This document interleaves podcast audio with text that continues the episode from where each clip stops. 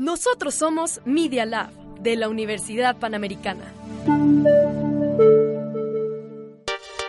Los hechos, comentarios y opiniones expresados en este sitio y programas son responsabilidad de su autor o de quien los emite y no reflejan bajo ninguna circunstancia el punto de vista de la Universidad Panamericana o de sus funcionarios y o representantes legales. Los participantes autorizan las transmisiones sin fines de lucro.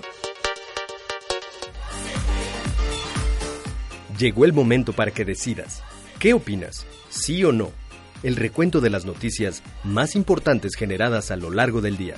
Bienvenidos a Sí o No.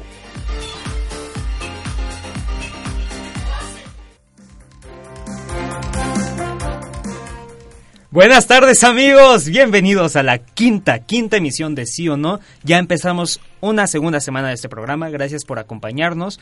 Bueno, bienvenidos al noticiero de Media Lab, yo soy Sergio Sánchez, 4 en punto. Empecemos con las noticias, no sin antes, como ya saben, nos acompaña el día de hoy, como siempre, Miranda Bustinzar. Gracias, Sergio. Bienvenidos a Sí o No. Gracias a ustedes por estar con nosotros en esta quinta emisión.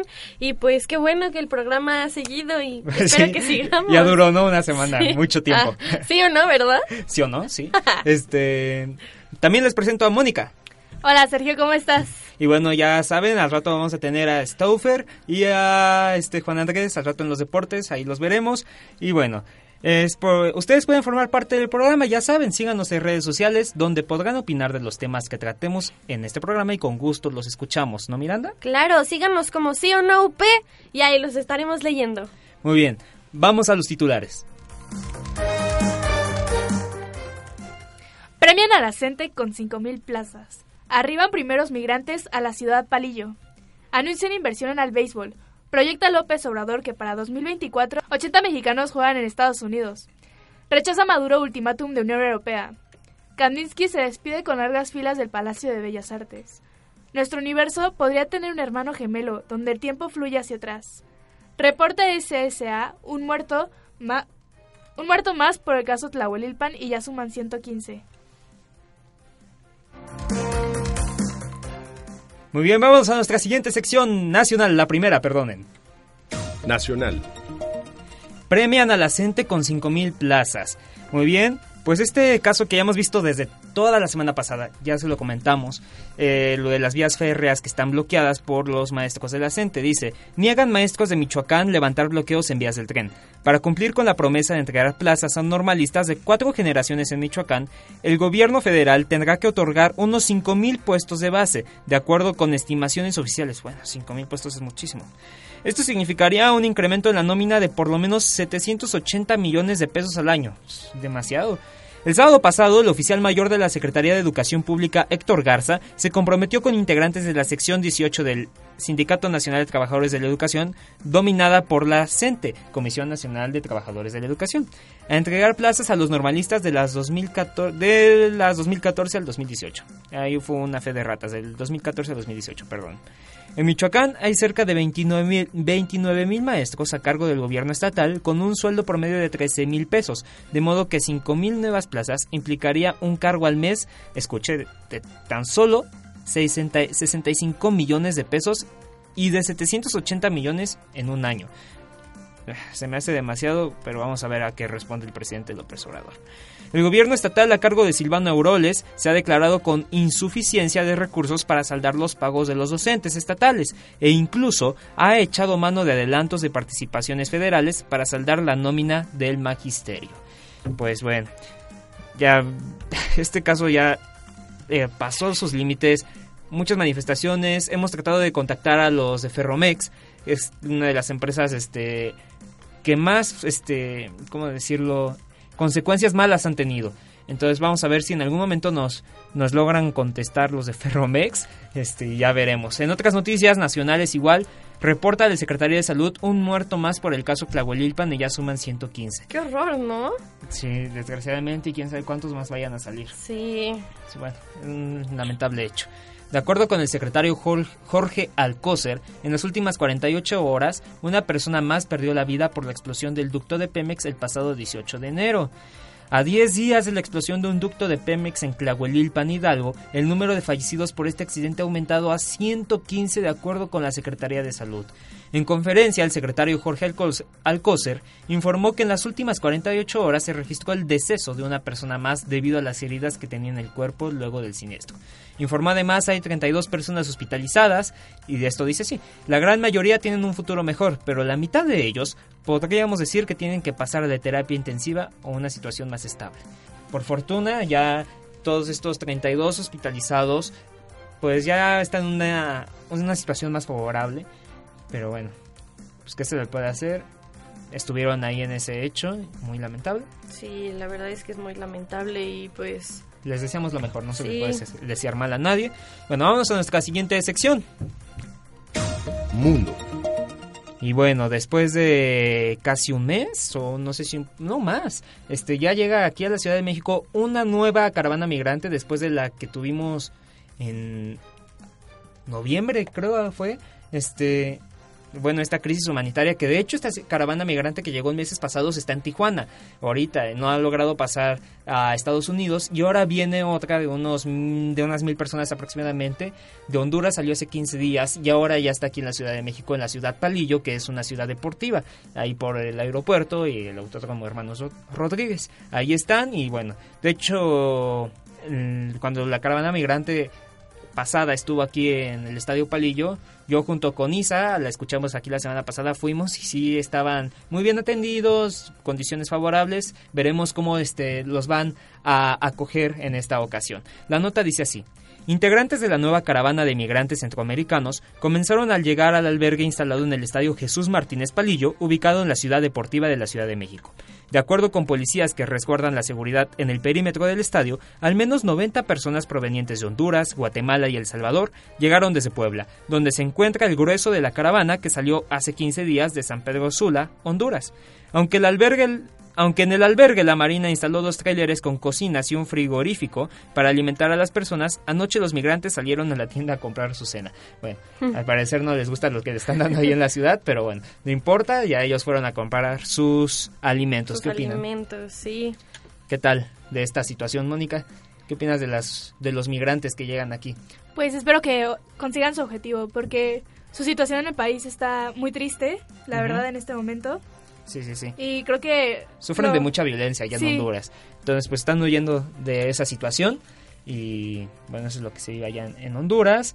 Eh, algo relacionado a esto, bueno, como le decía eh, la vez pasada, Isa y yo nos fuimos a cubrir ahí la, la nota y ahora estoy viendo que las autoridades están impidiendo que la prensa, que los medios de comunicación entren. Entonces, a ciencia cierta no vamos a saber qué va a pasar ahí más que lo que nos diga el gobierno. Vamos a nuestra siguiente sección, Mundo. Mundo.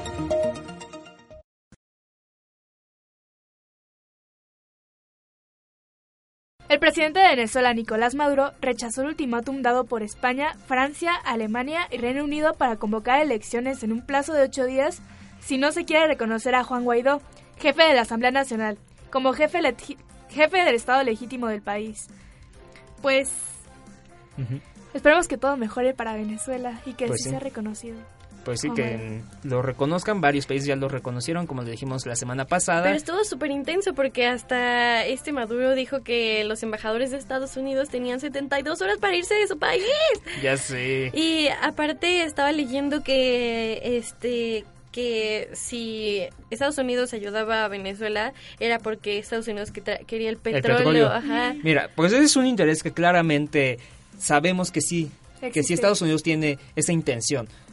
Pero pues, por otra parte, sí no podemos evitar no ver la situación que está viviendo Venezuela de crisis humanitaria, de no le llegan los alimentos, violencia, represión, etcétera. Estaba leyendo que Juan Guaidó teme, teme por ser secuestrado o encarcelado. o que lo pues, maten. Asesinado en, dado caso. Eh, pero bueno, va, se va a enfrentar a lo que sea como un buen líder opositor y pues vamos a ver qué va a pasar en Venezuela. Un, fuerte caso. Siguiente noticia. Bueno, pues nuestra siguiente noticia es nuestro universo podría tener un hermano gemelo donde el tiempo fluye hacia atrás. ¿Qué tal? A ver, Así lo afirman algunos físicos canadienses encabezados con Neil Turok del Instituto de Física Teórica del Perímetro en Ontario. Que han ideado un nuevo modelo cosmológico que plantea la existencia de un antiverso, de existir y ser prolongación de nuestro, del nuestro. Eh, preventa, no, preserva una regla fundamental de la física llamada simetría CPT. Pues, mira, suena muy complejo, pero este muy interesante. al parecer hay otro Sergio en otro universo, ¿no? Hay otra Mira, sí, hay otra porque se supone que nosotros vivimos como en cinco universos, ¿no? Algo así. bueno, demasiados, ¿no? Pero un universo espejo donde todo corre al revés. No, no imagino qué está haciendo el otro Sergio. Chance es astronauta. Yo tampoco. Ajá, chance, mi otra mirando ya es astronauta o ahora. presidente, o no sé, quién sabe. o una malandra ahí. Toda tatuada. no, pues ¿Más? Ah, no sé. es que para información de ustedes, Miranda contiene ahí unos tatuajes, pero no, está completamente. contiene. contiene. Pero ya, suficiente de esto. Este, vámonos a nuestra siguiente sección, a los deportes. Deportes. Juan Andrés, Jaime, bienvenidos. Bienvenidos. Muchas gracias. Gracias, gracias. día de hoy? Les venimos a contar de cómo estuvo la jornada 4 del fútbol mexicano de este fin de semana. ¿Y qué tal? Bueno, hubo una polémica por ahí en el partido de América Monterrey. Ah, estuvo buenísimo. Pues desde el minuto 7 el árbitro decidió eh, no marcar un penal a favor de Monterrey, entonces el Monterrey se quejó y pidió que se revisara en el bar.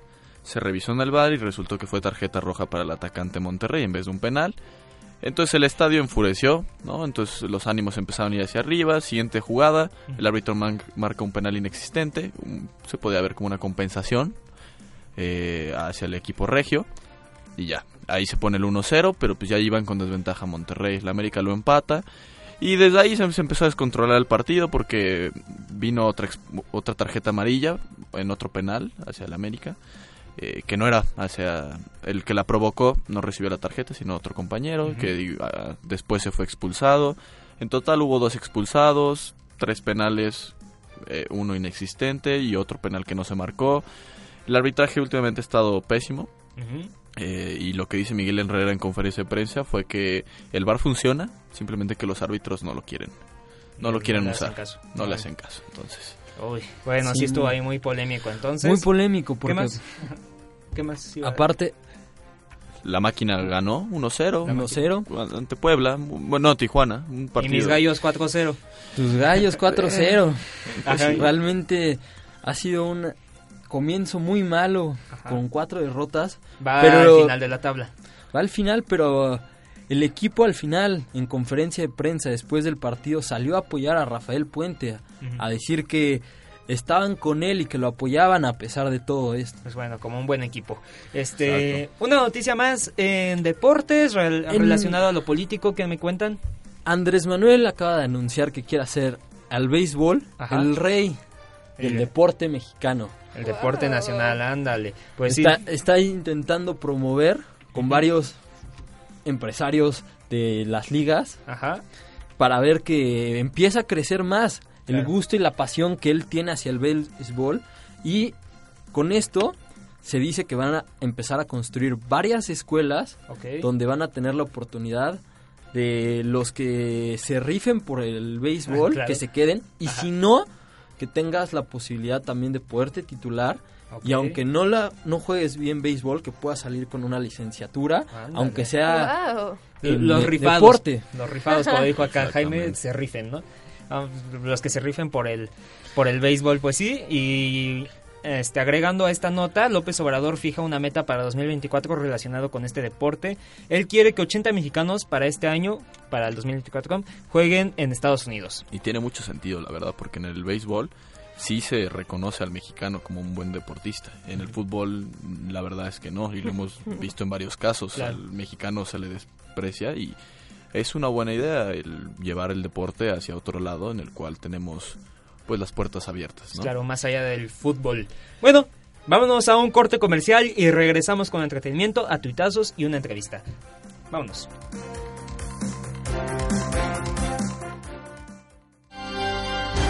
Sí o no es un momento para una pausa. En un momento regresamos.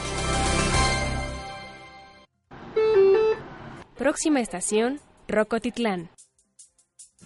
Prepárate para abordar lo mejor del rock en español en esta segunda temporada de Rocola. Conoce qué hay detrás de las líneas de transporte que usas a diario. Acompaña tu viaje con sonidos, personajes, palabras y deliciosa comida que le enseñan al mundo cómo hacer las cosas a la mexicana. Soy Dani Rodríguez. Acompáñame todos los viernes de 12 a 1 de la tarde. ¿Estás listo para viajar en el tiempo? Rocola, el espíritu mexicano del rock. Escucha la barra, el lugar donde Abraham, José María y Juan Carlos discuten sobre los hechos políticos más relevantes en nuestro país y el mundo, sin ningún filtro. Todos los martes a las 4 y media de la tarde por Radio UP. Medios UP en redes sociales. En iTunes, encuéntranos como Medios UP.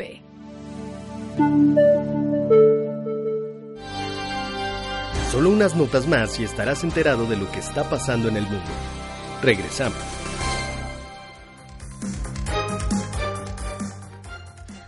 Bueno, pues regresamos de este pequeño corte y ahora les traemos entretenimiento, ¿no? Vamos a la siguiente sección. Entretenimiento. Muy bien, ¿qué nos traes, Miri?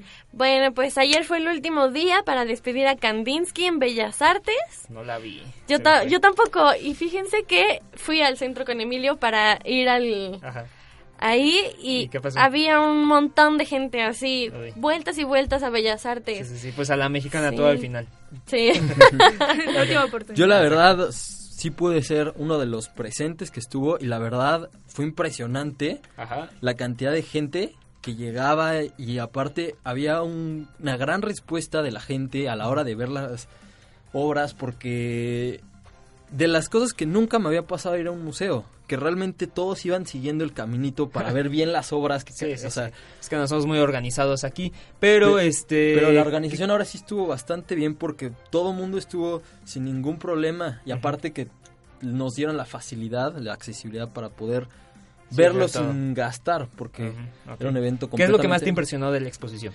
Lo que más me impresionó de la exposición fue que el cambio radical de cómo empezó Kandinsky con sus obras hasta al final acabar con todo lo abstracto que empezaba con las reglas típicas de los de, que estaban estipuladas por los artistas de los bueno Miri entonces Ayer fue el último día para visitar a Kandinsky, Pequeños Mundos en el Museo del Palacio de Bellas Artes. La exposición del pintor ruso, precursor del arte abstracto, que provocó a más de 212 mil personas durante casi tres meses de exhibición en el recinto capitalino.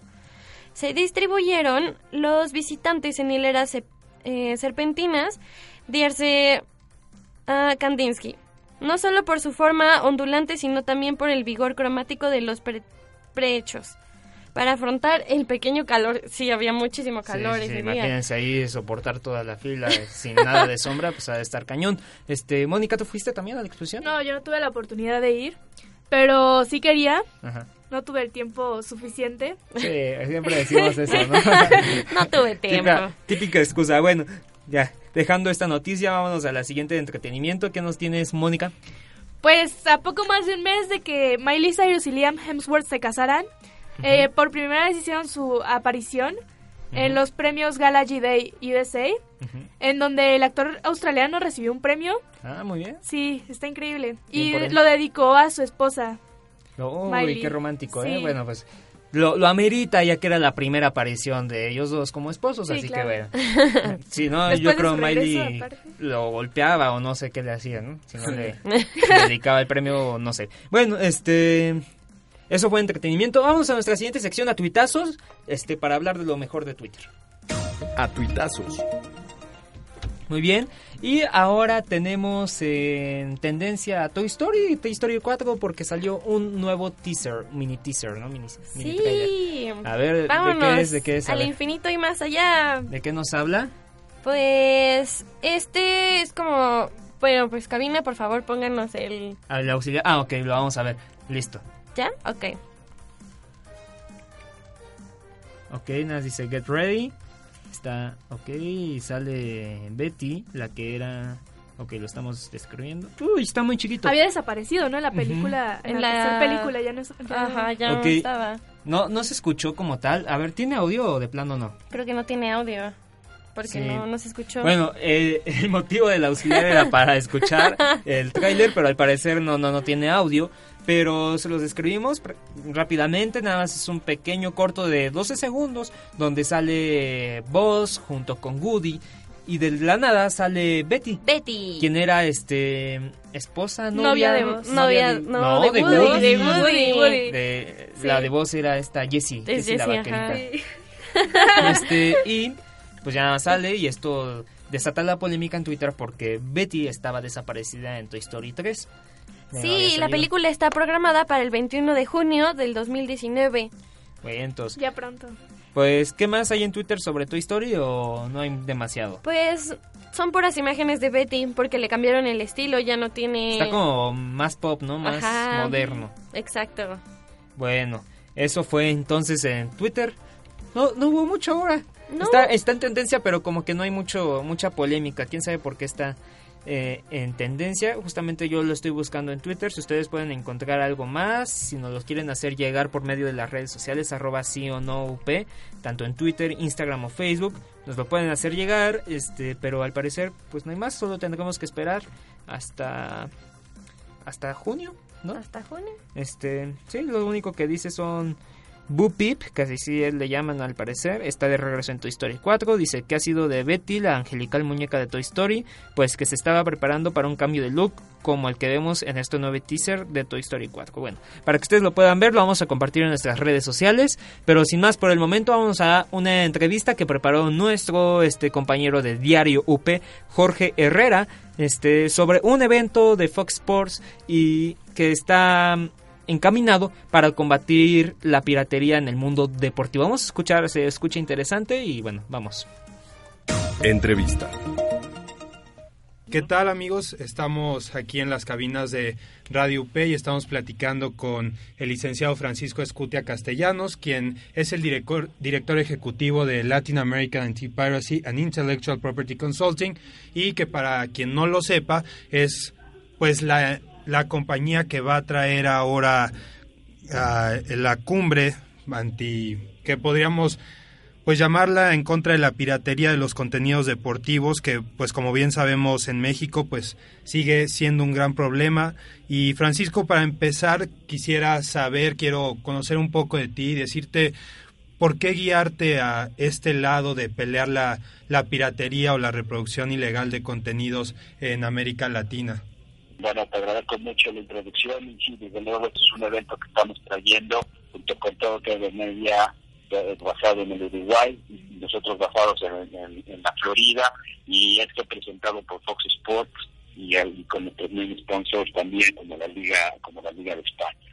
Bueno, como bien lo dices, es un evento que la idea principal es proteger el contenido eh, específico que tiene que ver con deportes, el contenido deportivo. Y bueno, cuando hago, cuando me hacen una pregunta así, hago el repaso de lo que, por, eh, por qué he caído hasta este punto de organizar este tipo de conferencias. Bueno, yo soy abogado, soy abogado mexicano, y desde el año 2000 más o menos arranqué con el tema de propiedad intelectual trabajé en el Instituto Nacional del Derecho de Autor este, aquí en México y posteriormente me invitaron a trabajar a, la empresa Sky a desarrollar un programa antipiratería en aquel entonces, en el año 2002 por ahí, y ahí empezamos este tema de empezar a entender este fenómeno de la piratería en señales de televisión. Después, uh, después me tocó desarrollar un evento, el, mismo programa, pero no solamente para México, sino para América Latina con, con, con HBO Latin American Group. Y desde hace 10 años decidí poner mi consultoría eh, para desarrollar estos programas antipiratería eh, en, en América Latina para los canales principalmente operadores de televisión de paga y los canales de televisión de paga en toda la región. Bueno, dicho esto, desde hace algún tiempo, eh, desde hace tres años, casi cuatro años, disculpa, eh, desarrollamos junto con todo TV Media, nos, llegaron con la idea de poder desarrollar los foros o generar un foro en donde se pudieran hablar los temas del combate a la piratería, en señales, eh, en la industria audiovisual, para ser más precisos. Entonces, este, junto con todo todo media y tu servidor empezamos a, a, desarrollar eventos y la idea principal es poder sentar en un mismo foro tanto a las autoridades como a los titulares de los derechos o a los titulares de, de las señales, como pueden ser eh, Fox Network Group o HBO o la Liga o DirecTV, Sky, Autogrupo Televisa, etcétera, etcétera, ¿no? Dicho esto, eh, sentar a estos, a los principales afectados, pero también convocando a las autoridades que de alguna forma también son afectadas por este tema de la piratería, ¿no? Invitábamos a todas las autoridades, el ejemplo de México, invitamos a, entonces a la, a la PGR, a, la Fiscalía de Propiedad Intelectual, al Instituto Mexicano de la Propiedad Industrial, el INPI, al autor también, eh, a, de las autoridades de telecomunicaciones, y ahí fue como empezamos a arrancar con la idea. Dicho esto, y más allá de todo, al día de hoy hemos desarrollado 17 ediciones de expresión y piratería en, en 11 países de Latinoamérica, con más de 2.000 asistentes y, con más de 300 speakers en, estos 11 países en este trayecto de casi cuatro años. Entonces, un poco por ahí es como empezamos con esta idea y hemos tenido unos éxitos, la verdad, importantes porque el tema de la piratería no solamente afecta a, a los titulares, sino también afecta al consumidor. Sí, y ahí justo quería tocar un tema porque ya que menciona Sky, pues para México es, creo yo, un mercado bastante importante y lo podemos ver en que sean las transmisiones de más que nada el fútbol europeo, un poco lo que es el hockey de los Estados Unidos. Y quisiera saber qué tan complicado es tener esta pelea para pues evadir la piratería porque me ha saltado con un poco, bueno, es un, un, conductor norteamericano de herencia india llamado Hassan Minaj, que en un programa llamado Patriot Act nos habla de que la piratería en Estados Unidos ya es un chiste, él lo toma como un chiste y dice que ahora quién se le ocurriría hacer piratería a lo mejor física, este un poco de transmisiones cuando todo lo tenemos al alcance pues desde algo tan sencillo como Netflix. Es cierto que ya se pueda pensar que pues en gran parte del mundo o a lo mejor fuera de Estados Unidos esto también sea real, que ya la piratería vaya disminuyendo y que pues no se tenga que pelear tan fuerte como a lo mejor hace 10 años? Mira, eh, evidentemente la piratería ha ido evolucionando en la medida que ha avanzado o ha evolucionado la tecnología. Eh, yo no me atrevería que la piratería se ha ido reduciendo. Este, al contrario, me parece que la piratería antes era un tema de ir a un y comprar productos o un disco, una película o lo que sea. Ahora con, con todo el acceso que existe a medios o con el internet, bueno, ya evidentemente ya no es necesario tener una copia física como la acostumbrábamos hace algunos años. Ahora todo es online. Entonces yo sí creo, evidentemente, que el uso de la tecnología en todas estas plataformas para acceder a contenido de manera legal, como Netflix o como las otras plataformas que existen, Claro, Claro Sports, este, todas ellas que existen, eh, es una forma de, poder acceder al contenido de manera legal. Pero existe la otra parte también, ¿no? Que son todas las páginas piratas que pueden existir, aplicaciones que pueden existir para acceder a contenido de manera ilegal. Eh, este tema de la piratería online, si bien es cierto, pensemos, voy a poner un ejemplo, si tú quieres acceder a una, para ver una serie, una película, puedes hacerlo, te metes a tu computadora, a tu tablet y, escribe eh, francisco.pirata.tv, por decirlo de alguna forma, y ahí puedo acceder a todo. Ese problema lo, yo lo estaría lo, podría acceder aquí en México, pero no necesariamente el dueño de esa página es que esté en México, posiblemente esté en China, esté en Rusia o en, o en España o en otros lugares, este, y está desde ese lugar está haciendo un, está haciendo un ilícito. Entonces con esto te digo que esto no es un tema local, la piratería online no es un tema local, es un tema global y con esa medida tenemos que tenemos que tomarlo todavía con mayor seriedad porque involucra no solamente el país donde se vea sino los países, en todos los países donde se puede ver, donde se puede acceder y además en donde se está emitiendo la señal, ¿no? Sí, y ahora que mencionaba las páginas, me salta un poco que a lo mejor la gente que tenemos alrededor ya no se tome el tiempo de buscar, eh, no sé, un roja directa o estar inspeccionando quién tiene una transmisión, sino que creo que ahora Facebook se ha vuelto un peligro mayor en esto también, ¿no? Porque ahora uno a lo mejor puede buscar, este, no sé, Barcelona, Real Madrid y encuentra una transmisión por parte de un perfil y eso a lo mejor lo puede hacer más complicado ahora, ¿no? Que ya no es solo los sitios web, sino también las mismas redes sociales. No, y sin duda las, redes sociales y todo lo que sea cualquier medio de comunicación de fácil acceso directo a nuestro teléfono, a nuestra tableta o, a la misma televisión, a una casita este, como los Apple TV los, este, los Roku o todas estas cajas que existen, hay cajas legales, pero también hay cajas piratas o cajas chinas, que, que también. Entonces, todo es, todo es una posibilidad. Eh, todo lo que es el social media, todo lo que es comunicación directa, siempre es una gran oportunidad para, averiguar en dónde puedo conseguir tal partido o tal película, tal serie, ¿no? En este caso, eh, es muy común esa comercialización, pero yo, todas las empresas que están legalmente constituidas están trabajando fuertemente en poder eh, mitigar esto. Pero bueno, eso es un tema que es gigantesco, te imaginarás que es el monstruo de las mil cabezas, ¿no? Y, todos están atendiendo a para poder este, eh, mitigar esta problemática, porque no es una problemática que le afecta a los dueños, sino también le afecta al consumidor, le afecta a los gobiernos, le afecta a todo el mundo. Entonces esto puede convertirse en un grave problema, ¿no? Excelente, Francisco. Pues muchísimas gracias. Aquí eh, hacemos corte de la entrevista y pues muchísimas gracias por tu tiempo. La verdad es que sí hay mucho que ver y es otro mundo que a lo mejor pues no estamos todos conscientes de ello. No, sí, aquí lo importante, me, me, están robando mi información, me están este, accediendo a mis contactos, es un tema muy complicado.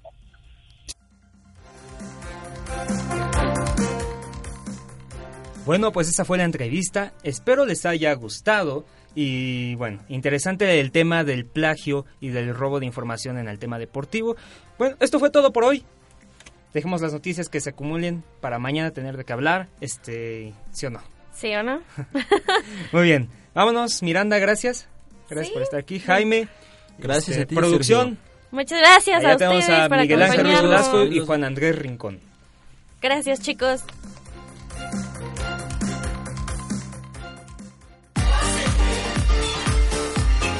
Hoy tuvimos de todo, política, deportes, entretenimiento. Te esperamos mañana a la misma hora. ¿Sí o no? Obvio sí.